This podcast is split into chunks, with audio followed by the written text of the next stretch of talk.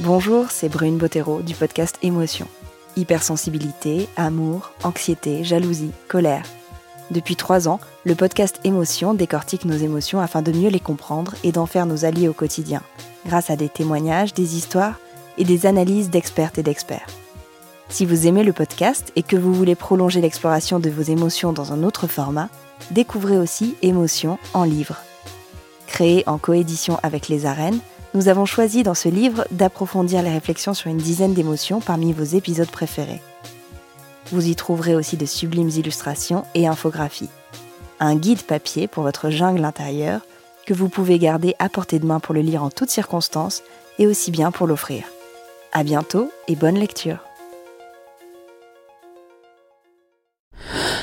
Louis. Chaque semaine, nous pénétrons dans la jungle des émotions. Nous pensons, nous décortiquons, nous analysons, mais surtout nous ressentons. Et comme tout ce qui nous traverse passe par notre cerveau, mais aussi par notre corps, dans cette mini-série, nous allons voyager au cœur de nos cinq sens et de nos émotions. Dans ce troisième épisode, de l'harmonie, du soleil qui entre par une fenêtre, des silences pour découvrir en musique les multiples connexions entre l'ouïe et les émotions.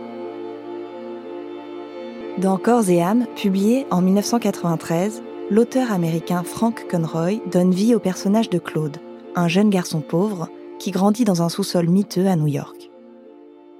Construit comme un conte moderne, ce grand roman suit le jeune Claude dans sa découverte de la musique, sous la forme d'un petit piano désaccordé pour commencer, puis dans l'apprentissage auprès de professeurs, et enfin dans l'éclatement de son immense talent d'interprète et de compositeur. Frank Conroy écrit Il inspira profondément, une sorte de soupir, et la musique commença, occupant instantanément tout l'espace, telle une fleur géante s'épanouissant à partir du néant, en une fraction de seconde, pour devenir aussi grande qu'une maison. Lorsque j'ai lu Corps et âme, la musique sortait de chaque page et avec elle la sensation presque réelle de pouvoir éprouver, comme Claude, le toucher du piano, les notes qui s'envolent, l'émotion pure de la musique ressentie à travers les doigts de celui qui la joue. La musique et l'émotion de l'interprétation sont si puissamment décrites dans ce roman que sa lecture en devient auditive. Comme si notre ouïe était en éveil plutôt que nos yeux. Comme si notre cœur battait dans nos oreilles. Quelle influence a la musique sur nos émotions? Que ressent-on lorsqu'on écoute de la musique et pourquoi?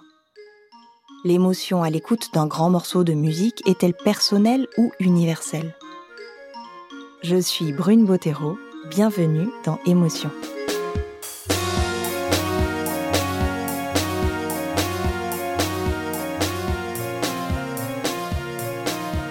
Lorsqu'on assiste à un concert de musique, en direct ou en vidéo, on peut parfois être suffisamment proche des musiciens et musiciennes pour voir leurs expressions. Les sourcils qui se froncent, les bouches qui se tendent, les yeux qui s'éclairent. C'est fascinant comme l'interprétation d'une œuvre donne vie à un corps. Sarah Dayan est violoniste et elle n'échappe pas à la règle. Je suis allée l'interviewer chez elle un mercredi matin ensoleillé. Dès qu'on a parlé de musique, elle s'est animée tout entière ses yeux qui brillaient, son sourire. C'est comme si tout son corps vibrait rien qu'à l'évocation d'une note, d'un accord, d'une modulation. Pour cet épisode très sonore que je vous recommande d'écouter au casque, installez-vous très confortablement et fermez les yeux. Depuis 16 ans, Sarah est violoniste au sein du quatuor à cordes Voce. Un quatuor à cordes, c'est deux violons, un alto et un violoncelle. Selon les morceaux joués, Sarah est alternativement premier ou deuxième violon. La musique, pour elle, c'est une multitude d'émotions contrastées qui s'enchaînent comme des notes. Avec la musique, on peut avoir euh, une émotion qui commence, qui dure quelques secondes, et puis grâce à une petite modulation, un petit élément, qui soit rythmique ou, mélodique ou harmonique, de bifurquer vers une toute petite variation de cette émotion, puis vers une émotion totalement différente, en réfléchissant à, ce rapport entre l'émotion et l'ouïe, je me disais que la musique, elle a cette force-là de pouvoir nous faire naviguer beaucoup plus rapidement que d'autres formes d'art dans une émotion mobile, en fait. Et la musique, elle est, comme elle prend en compte le temps qui passe, elle s'appuie sur le temps qui passe, c'est totalement différent, je trouve. C'est la mobilité de la musique, mais aussi du silence intégré à la musique, comme on va aussi l'entendre dans ce mouvement de, de Beethoven, puisque c'est ces silences qui font que ce qui arrive euh, est si émouvant, je trouve. Le mouvement dont Sarah parle, c'est l'opus 18, numéro 1 du Quatuor à cordes de Beethoven.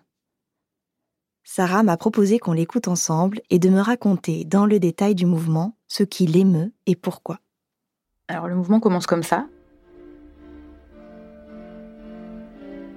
Ce thème euh, est, est dingue parce qu'il est comme une espèce de souffle ininterrompu de plusieurs mesures.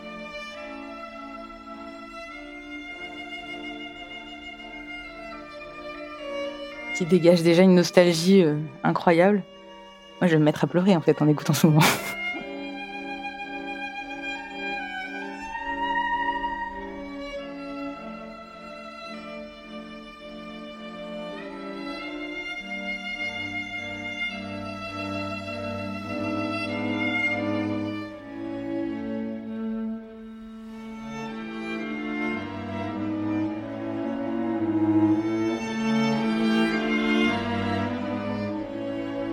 là, je trouve que le premier thème qu'on vient d'entendre, il était euh, déjà dans une espèce d'intimité et de, nostalgie très forte. Là, on le réentend tout de suite euh, par le violoncelle, alors que c'était le premier violon qu'il avait euh, au tout début.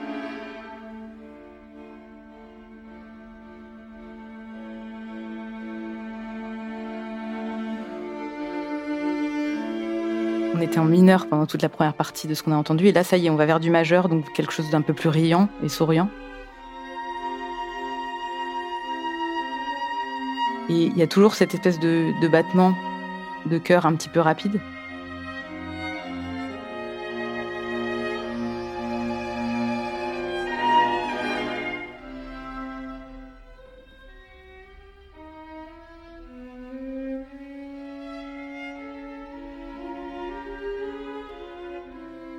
Et là, d'un seul coup, pour moi, c'est comme si on ouvrait une fenêtre, comme si on ouvrait plutôt un volet et que euh, le soleil euh, pénétrait d'un seul coup dans la pièce.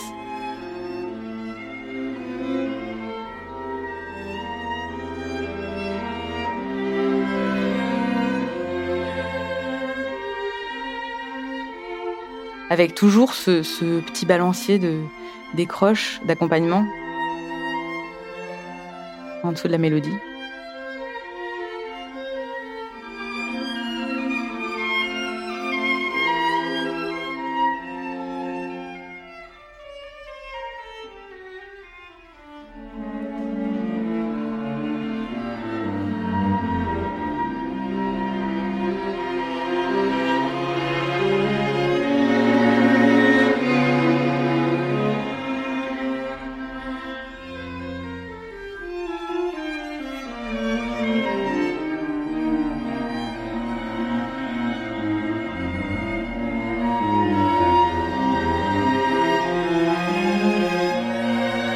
Là, il y a des petits dialogues entre alto,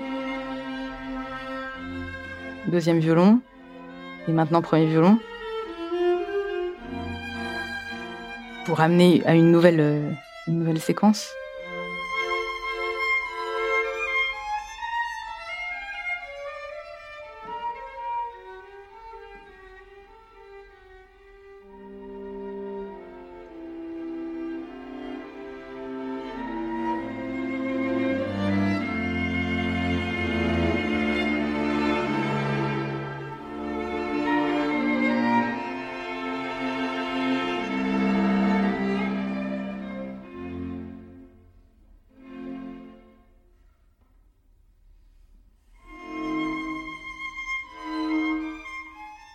Voilà, donc là, c'est le moment où le thème du, début euh, est, maintenant dit dans une toute autre ambiance. C'est pourtant la même mélodie, elle est dans une autre tonalité, c'est-à-dire que c'est pas les mêmes notes, mais euh, la nuance, c'est-à-dire que là, on est, c'est le deuxième violon et l'alto qui le jouent. Euh, la nuance est fortée alors qu'au début c'était piano. Et le premier violon fait des, espèces de, cascades très rapides qui donnent une intensité complètement dingue, je trouve.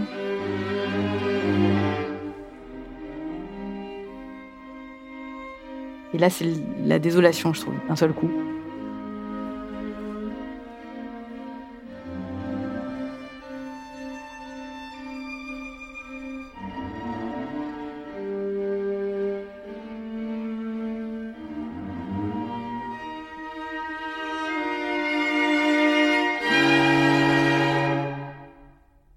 Les fameux silences dont je parlais tout à l'heure.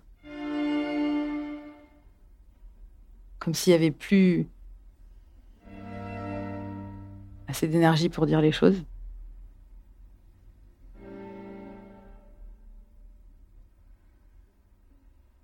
Et là, on arrive à mon passage préféré du mouvement, avec euh, ce, nouveau petit motif euh, exposé par le deuxième violon, qui donne au thème qu'on a entendu dès le début une toute autre couleur.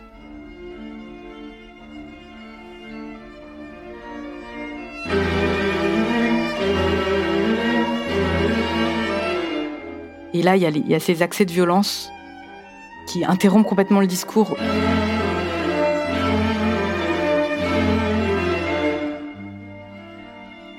Comme peut faire une, la douleur devant, la mort ou la douleur devant une rupture.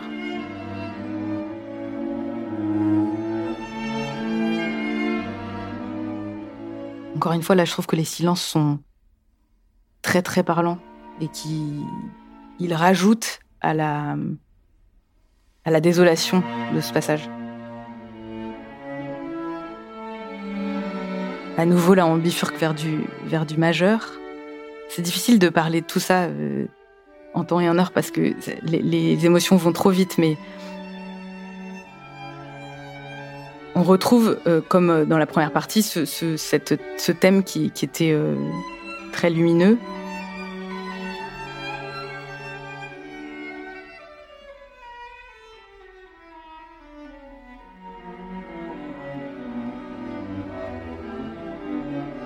C'est tout à fait typique de ce que fait Beethoven euh, très souvent, c'est-à-dire d'avoir des, coups de poing, des, moments où, les notes sont très attaquées, pour ensuite revenir subitement à quelque chose de beaucoup plus, beaucoup plus sobre, ou piano.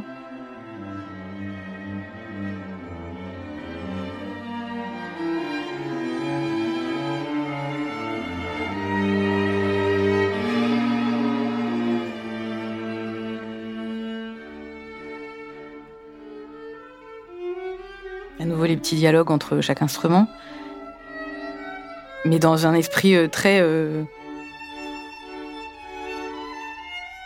comme un dialogue euh, en bonne compagnie, quoi.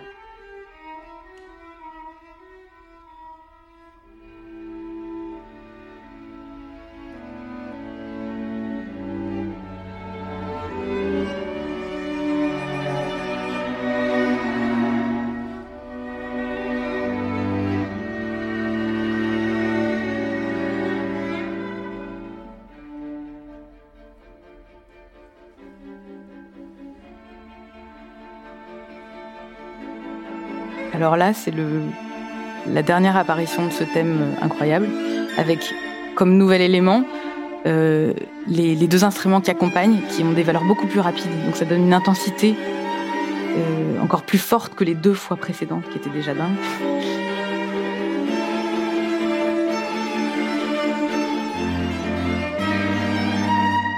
fait des incursions fortées, très violentes. Donc pour moi, là, c'est vraiment le coup de poignard.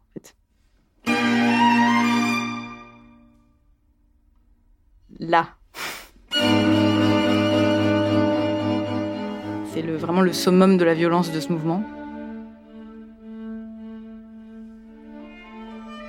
Et puis là, on est vraiment sur la conclusion. On retrouve, euh, on retrouve la désolation, je trouve. Même les deux dernières notes, qui sont euh, espacées d'un silence entre elles me donne l'impression d'une espèce de dernier souffle du cœur.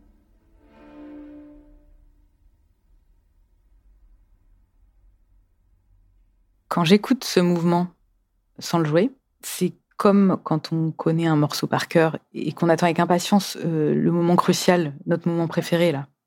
Selon les versions que j'écoute, je peux avoir plus ou moins d'émotions à ce passage préféré, justement. Le simple fait d'avoir attendu ce moment fait que de toute façon, je vais avoir une émotion projetée qui aura une intensité différente de, des quelques minutes qui précèdent. Cette désolation, je trouve que c'est je, l'aperçois à la fois quand j'écoute ce mouvement, quand je mets mon, mon, disque dans mon salon, quand je suis au concert, mais aussi quand je le joue. C'est-à-dire que quand je, quand je joue ce passage, là, je pense au, à ce moment où le second violon ajoute.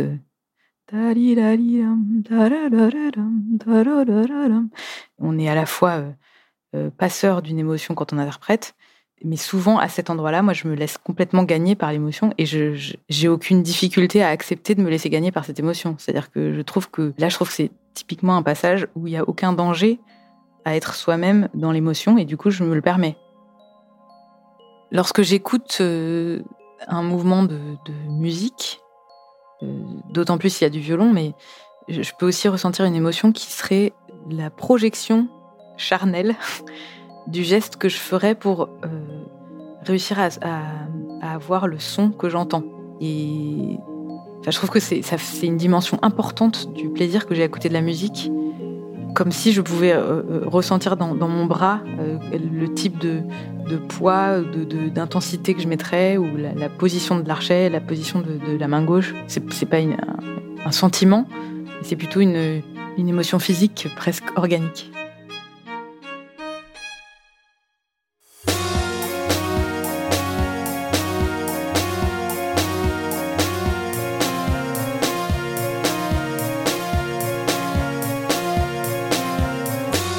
Venez d'écouter Émotion, un podcast de Louis Média. Un grand merci à Sarah Dayan, violoniste, d'avoir partagé ses émotions musicales. Je tiens aussi à remercier le quatuor Voce ainsi que la maison de disques Naïve. Dans l'épisode de demain, nous nous demanderons pourquoi le toucher est essentiel dans nos rapports humains et dans nos émotions. Maude Benakcha est la chargée de production du podcast. Cet épisode a été réalisé par Marine Kéméré, mixé par Jean-Baptiste Aubonnet, qui s'est également occupé de l'enregistrement. Nicolas de Gélis a composé le générique d'émotion et la composition musicale a été créée par Marine Kéméré et Nicolas Vert. Ce podcast est également rendu possible grâce à Maureen Wilson, responsable éditoriale, Marion Girard, responsable de production, Mélissa Bounois, directrice des productions, et Charlotte Pudlowski, directrice éditoriale. Émotion, c'est un lundi sur deux, là où vous aimez écouter vos podcasts. Apple Podcast, Google Podcast, SoundCloud ou Spotify. Vous pouvez nous laisser des étoiles, des commentaires et surtout en parler autour de vous.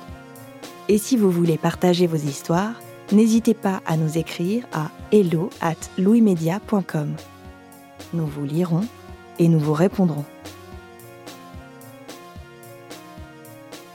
Chez Louis Média, nous essayons de mettre en avant la création musicale dans nos podcasts. Chacune de nos musiques est une création originale. Merci à Marine Kéméré, Charles de Cilia, Nicolas Vert, November Ultra, Mélodie Loret, David Stank, Bénédicte Schmidt ou encore Jean Thévenin de donner une troisième voix à nos podcasts.